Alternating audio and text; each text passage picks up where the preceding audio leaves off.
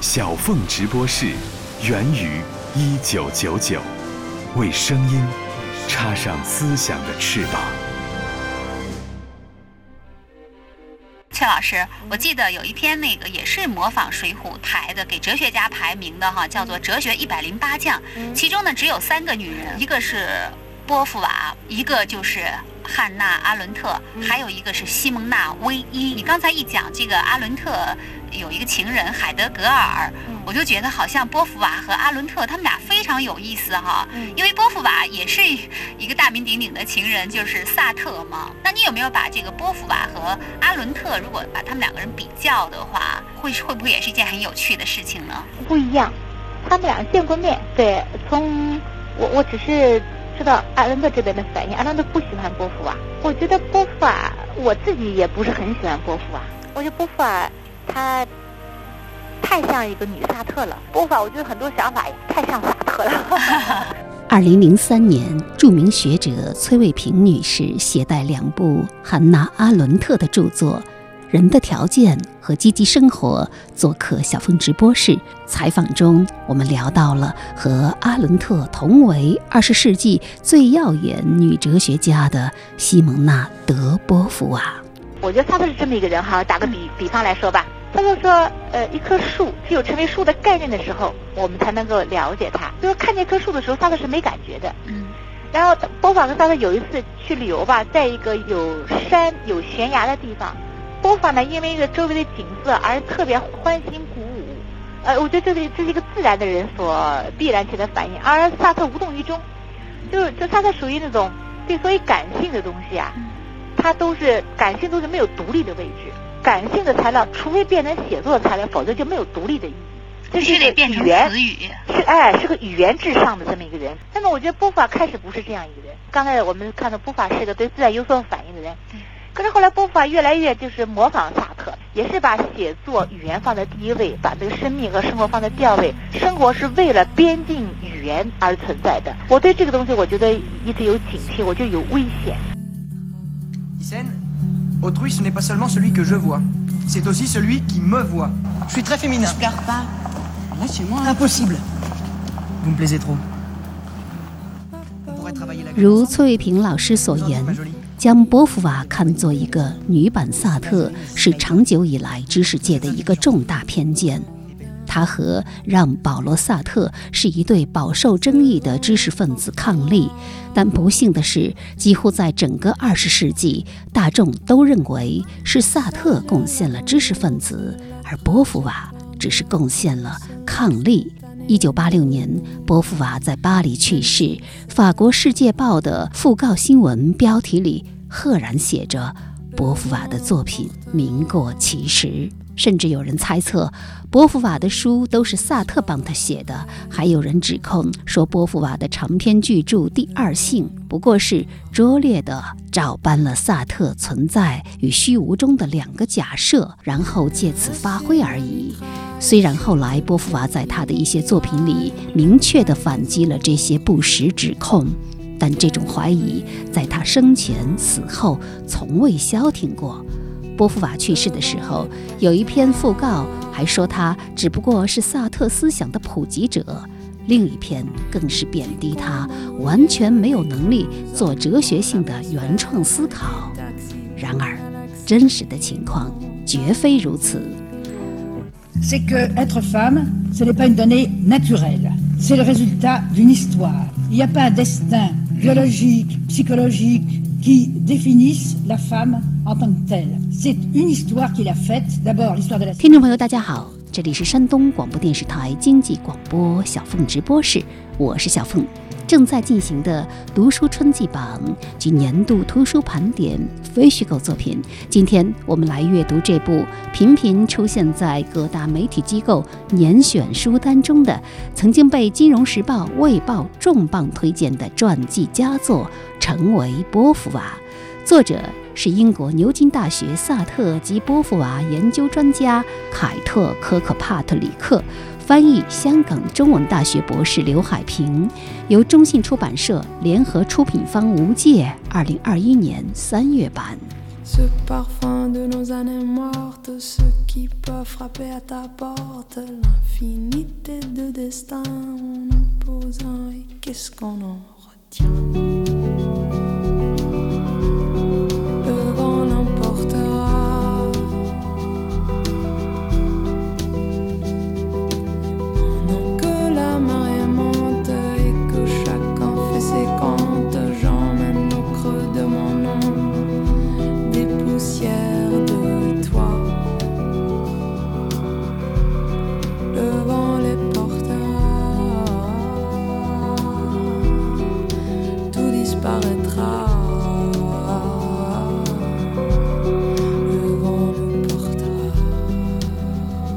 一九二七年的一天，西蒙纳德·波伏娃跟他的父亲对爱意味着什么这个问题产生了分歧。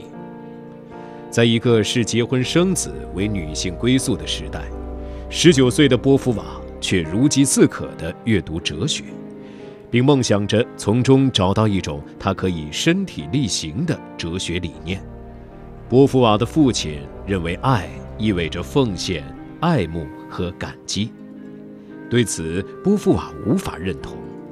他惊愕地反驳道：“爱绝不仅仅是感激，不是我们因为别人为自己做了些什么而感到亏欠他们的东西。”第二天，波伏娃在自己的日记中写道：“竟然有那么多人不懂爱。”当时年仅十九岁的波伏娃还不知道。自己日后会成为二十世纪最著名的女性知识分子之一，也不知道她的人生经历会被后人如此大量书写并广为流传。光是她的书信和自传就达到了一百多万字，她的写作范围极广，囊括了哲学论著、获奖小说、短篇故事、戏剧。旅行见闻、政治时评以及新闻报道，而他的代表作《第二性》更是被誉为女性主义的圣经。当时年纪轻轻的波伏娃也许想不到，之后的自己能够与人合办政治期刊，成功的推动立法，为遭受不公的阿尔及利亚人伸张正义，到世界各地发表演讲，甚至领导政府设立的委员会。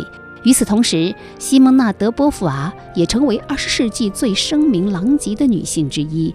主要原因在于她跟萨特以及其他情人们离经叛道的关系，尤其是在波伏娃去世后的第四年，她的战时日记以及写给萨特的信件被出版。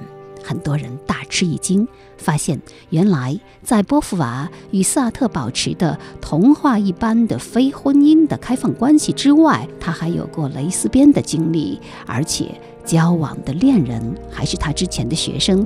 他们中甚至有人后来也成了萨特的伴侣。于是有人认为，波伏娃是故意把比他年轻很多的女子作为猎物，引诱他们进入不平等的关系中。Lumi ne veut pas de moi. En quoi cela me concerne? Vous avez le pouvoir de la convaincre. Vous me prenez pour une mère maquerelle? Vous rabaissez tout. Il vous la faut parce que je couche avec elle? Bien sûr. La mescaline vous a rendu démon. Ensemble, on pourrait la modeler? En faire une incarnation de notre philosophie. Nous serons les parents qu'elle mérite. Des parents sans tabou. Des parents incestueux. Il y a un côté chez vous qui n'arrive pas à se débarrasser des préjugés de sa caste. quelque chose d'irrémédiablement mesquin。起码你你你这个就是说你不能伤害周围的人，包括比如说 他们萨特和布法后来搞个三人小圈子嘛，不止一次的把另外一个小姑娘，不是也是二十岁了吧，年轻姑娘带到他们圈子中来，这个小姑娘可能同时是波伏娃和萨特的情人，三人之间两两关系。对对对，然后呢，他们在这里面有一种在这种关系中互相观测对方的反应和更深的了解自己内心中深渊那些东西，就为了写作做些试验，人性的试验。这是近二十年前小峰直播时的一段采访。著名学者崔卫平老师对于波伏娃的私生活经历不无批判。波伏娃和萨特这对制定了传奇契约的伴侣，显然都追求绝对的真相，并对彼此坦诚。这也是公众神化他们的一个主要原因。所以，当他们的三人行细节曝光后，人们感到无比吃惊和恶心。波伏娃和萨特的形象也轰然倒塌。这两个言之凿凿、鼓吹要讲真话的人，竟然一直在对一群情绪不稳定的年轻女孩子满嘴谎言。但也必须承认，萨特和波伏娃因这件事儿招致的鄙视和唾弃，又一次不在一个量级上。显然，波伏娃遭受的唾弃更多。那么，波伏娃真的为了萨特而去引诱自己的学生？我们该如何去理解这个集赞美和污名于一身的女性？这个因为私人生活和感情纠葛而屡屡引发争议的波伏娃，与那个在作品中呐喊应当把女性当作有自主意识的自由人类个体去尊重的作家，是同一个人吗？在学术上，他和萨特究竟是寄生关系还是共生关系？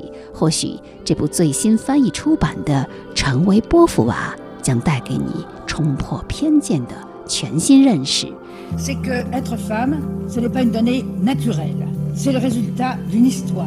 Il n'y a pas un destin biologique, psychologique qui définisse la femme en tant que telle. C'est une histoire qu'il a faite. D'abord, l'histoire de la civilisation, qui aboutit son statut actuel, et d'autre part, pour chaque femme particulière. C'est l'histoire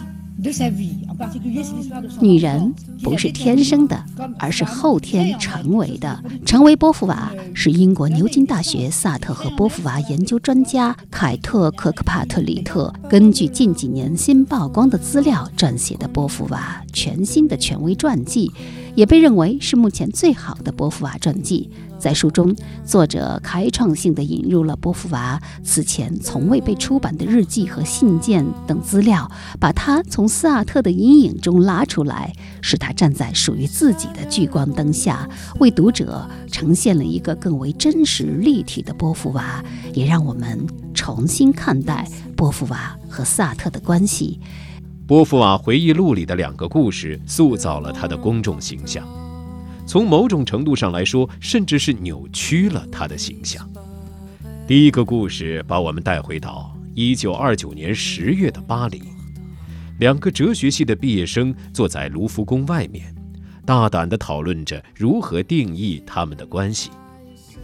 他们刚刚在竞争激烈的法国国家哲学教师资格考试中金榜题名，萨特第一，波伏娃第二。马上要开始他们哲学教师的职业生涯。那一年，萨特二十四岁，波伏娃二十一岁。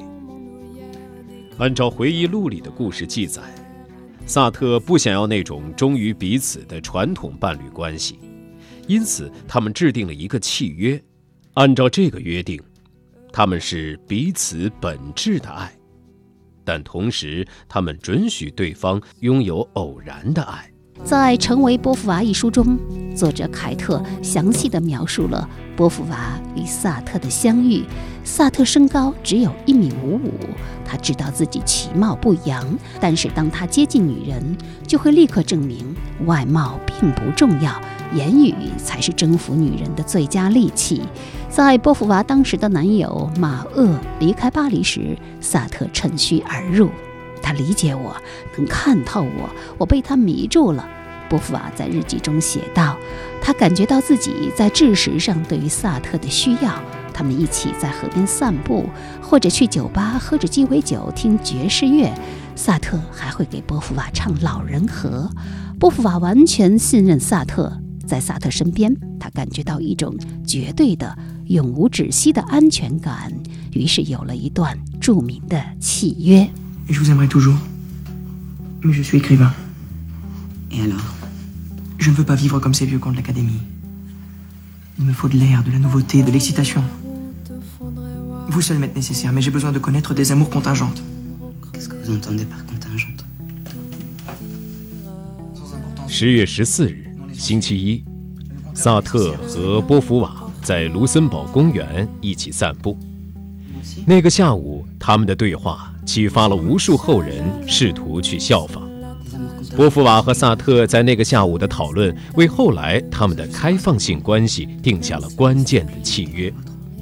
波伏娃和萨特从一个两年的契约开始，除了彼此以外，他们可以有别的情人，并且他们会许诺会告诉对方所有的一切。为了把自己和别的那些不那么重要的情人区分开，萨特对波伏娃说：“我们之间的是本质的爱，但是我们同时也可以体验偶然的爱。” Vous êtes celle-là. Je suis pas celle Vous êtes d'une envergure exceptionnelle. Je vous connais mieux que vous-même. Cessez de me flatter. Je suis pas dupe. Je n'ai jamais été aussi sincère de toute ma vie. Je vous jure, Castor. Je vous propose un vrai pacte d'amour. Pas un contrat hypocrite comme le mariage bourgeois. Où tout le monde triche, tout le monde ment. Alors c'est d'accord. Vous bluffez Je ne veux plus rien faire comme les bourgeoises. 这是一段开放式的关系，前提条件是他们的心是属于对方的，他们对彼此毫无隐瞒，无话不说。刚开始是一个两年的契约，以后将会延续下去。这对伴侣就像拥有了一个长久的秘密合谋，并实践了难以调和的男女关系，那就是伴侣双方始终保持自由平等以及对彼此的坦诚。黑泽尔罗利二零零八年出版的书中曾经描写了波伏娃和萨特的关系，他写道：“他们就像阿伯拉尔和艾洛伊斯一样，萨特和波伏娃。”最终合葬在一起，他们的名字永远的连在了一起。他们是世界上的一对传奇的情侣。我们不能把西蒙娜·德波伏娃和让·保罗·萨特分开来单独看待。C'est ensemble que nous sommes uniques. Sartre ne se conçoit pas sans Beauvoir, ni Beauvoir sans Sartre. Ce parfum de nos années mortes, ce qui peut frapper à ta porte, l'infinité de destin 成为波伏娃一书的作者凯特，原来是一位萨特研究专家。他坦诚自己之所以写这本传记，是因为很难撇开波伏娃或者萨特去单独思考另一个。正是在对萨特的研究过程中。他越发怀疑波伏娃和萨特受到的关注是不对等的。为什么波伏娃去世的时候的每一篇讣告都提到了萨特，而在萨特去世时，却有一些讣告对波伏娃只字不提？的确，在二十世纪大部分时间，甚至在二十一世纪，波伏娃都没有被人们当做一个独立的哲学家去看待。一部分原因是波伏娃在自传里讲述的。第二个故事。一九二九年初，在巴黎卢森堡公园的美第奇喷泉旁，波伏娃终于下定决心同萨特分享他在自己的笔记中酝酿了很久的一个哲学灵感——多元的道德。然而，萨特对这个想法嗤之以鼻，这一下子让波伏娃对自己知识上的真正能力产生了怀疑。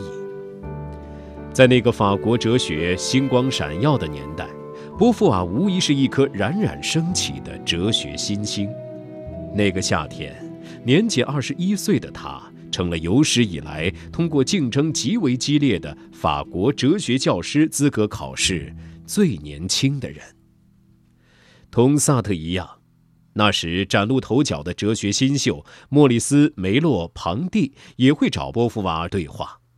在接下来的几十年里，他们也在生活里保持对话，并在出版物里对谈彼此的哲思。但即便如此，在后来的人生里，波伏娃都坚称：“我不是哲学家，我只是一个文学作家。”萨特才是哲学家。美第奇喷泉旁的这段对话，让后人不禁发问。写出了第二性的波伏娃是否低估了他自己，亦或是故意隐藏自己的锋芒？为什么他要这样做？波伏娃是一个令人敬畏的榜样，她有很多成就都是史无前例的，她的所作所为更是为后来的女性开辟了新的道路。在女性主义的圈子里，波伏娃被奉为一个理想榜样，她的存在象征着可能性。作为一个女性，能够不顾一切按照自己的意愿过一生，为了自己不受成见或偏见约束。然而，第二性的核心观点之一便是，没有一个女性能够不受成见或偏见约束的过她自己的一生。波伏娃显然也没有做到。这本传记成为波伏娃，正是要讲述波伏娃是如何在成见和偏见里苦苦挣扎并勇敢反击的。Pardon, madame, mais il faut que je vous dise, je me sens des ailes depuis que je vous ai lu. C'est comme si vous m'aviez réveillée d'un long sommeil. C'est la putain du deuxième sexe, t'as vu Elle se pavane, quel culot.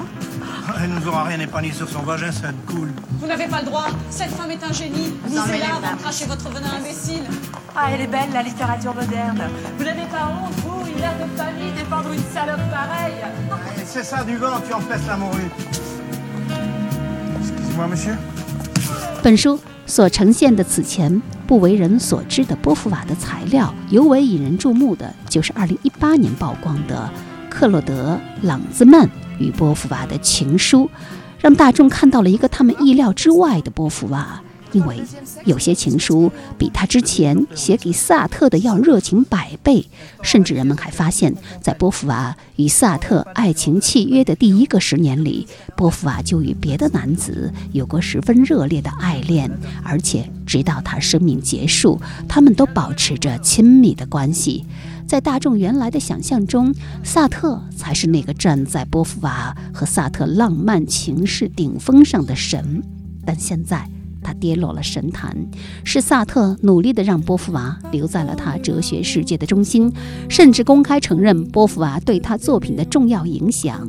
但是凯特却认为，评价波伏娃的一生，显然需要我们毫不留情地把萨特从那个中心位置移开，并还波伏娃以学术地位上的公道。在书中，作者强调，波伏娃当然是有他自己的原创哲学思考的，而且其中一些和萨特的哲学论述很相像。波伏娃曾经有一次用萨特的署名发表了他自己的文章。当时萨特很忙，都没有人注意到这件事儿。萨特也承认，他那备受舆论好评的首部作品《恶心》之所以以小说形式而不是抽象的哲学大部头形式呈现，实际上是波伏娃帮他出的主意。在萨特漫长的职业生涯中，波伏娃一直帮他阅读手稿。提了很多宝贵的修改意见。在二十世纪四五十年代，波伏娃写作出版了不少哲学作品。在这些作品中，他也批判了萨特，甚至最终改变了他的想法。在波伏娃后来的作品中，他回应了那些污蔑他没有能力的指控，严正声明，其实早在遇到萨特之前，他就有关于存在和虚无的哲学思考，只不过他们对这个问题的结论不一样。当然了，萨特还是继续以独立署名的方式出版了《存在与虚无》这本书。实际上，很多人称为萨特式的思想，其实并不完全是萨特自己独创的。但可惜的是，波伏娃所做的关于他的哲学创作独立性和原创性的辩解都没有受到重视，甚至是有意无意的被无视了。而书中尤为出乎意料的发现是，波伏娃。对萨特真正的态度，在作者最新挖掘的波伏娃学生时期的日记里，似乎向我们呈现了故事的另一面。认识萨特之后的几周，波伏娃感到很高兴能够邂逅这样一个人，于是认为他是不可替代的。他在日记中写道：“我的心灵，我的身体，但最重要的是，我的思想收获了一个无可比拟的朋友，身体和心灵的伴侣。”别人也可以做，但思想的朋友只有他不可替代。在后来给纳尔逊·阿尔格伦的信件里，他向阿尔格伦解释道：“萨特与他，与其说是爱情，不如说是友谊。萨特到哪儿都是一个温暖活泼的男人。”尽管我之前没有什么经验，但是我跟他相处之后不久，就感受到了这一点。而且渐渐的，我觉得继续跟他做情人不仅没用，甚至是不礼貌的。读者看到这里，大概也会感到疑惑：这个所谓的二十世纪最伟大的爱情故事，会不会其实只是一段友情故事。那么，波伏娃为什么要在他生前陆续出版的多部回忆录中抹掉其他男人，给萨特一个最重要却与事实不相符合的位置？隐秘的爱人，同性的伴侣，波伏娃在自传中究竟隐瞒了多少？这本书都将为你详细解读。自柏拉图以来，哲学家们就一直在探讨认识自我对于过好一生有多么重要。苏格拉底说：“想要成为一个明智的人，你必须认清你自己。”尼采写道：“生而为人的任务就是成为你自己。”对此，波伏娃提出了他的哲学反驳：“如果作为女性不被允许做你自己，那该怎么办呢？”因此。他决定创作第二性，并写下他的名句：“女人不是天生的，而是后天成为的。”他的著作始终体现出一种哲学抱负，而这部最新传记《成为波伏娃》探讨的就是作为一个哲学家的波伏娃如何成为他自己。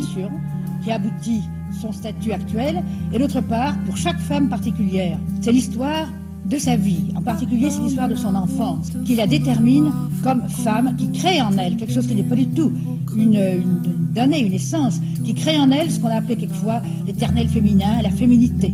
成为波伏娃不仅资料的引用整理严谨、细致、权威、可信，具有较高的学术价值，而且还配发了十三张珍贵照片。出版以来，这本书收获了诸多好评。《卫报》称，科克帕特里克给了我们更多的空间去思考波伏娃与女性主义的复杂关系。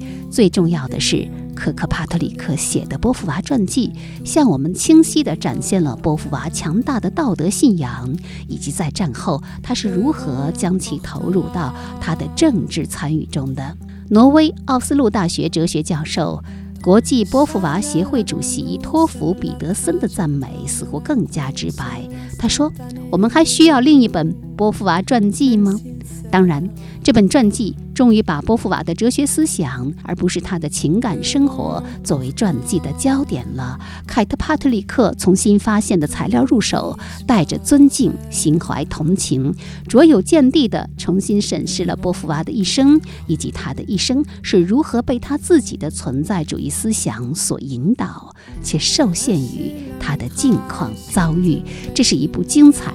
而及时的传记。好，以上为您介绍的就是《成为波伏娃》，作者英国凯特·科克帕特里克，译者刘海平，由中信出版社联合中信无界品牌，二零二一年三月版。这是任何一个不仅对波伏娃的人生感兴趣，也对他的哲学感兴趣的读者不可错过的传记。它启发了全世界的女性。并改变了很多人的思考方式。但愿你也能因此而爱上波伏娃，并像他一样，用自己梦想的方式把生活过到极致。